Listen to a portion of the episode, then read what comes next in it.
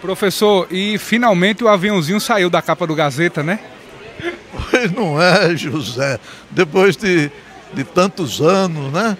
De tantos anos de, de luta, nós finalmente, nós, Cajazeiras, quebra as suas amarras e retoma as suas linhas aéreas comerciais que nunca deveriam ter saído dessa cidade, nunca.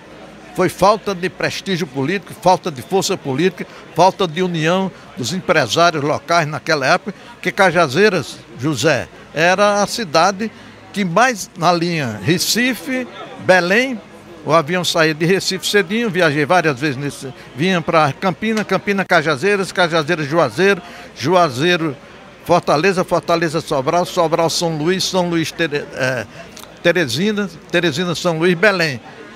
Nessa, nessa trajetória desse DC3 da Varig, na época, Cajazeira tirava primeiro lugar em subida e descida de passageiro e o mais importante, em cargas, em encomendas. Então, se naquela época deu certo, por que é que agora não vai? Agora é que vai dar certo mesmo. nesses dias nós vamos ter avião de maior porte baixando e subindo no aeroporto de Cajazeiras.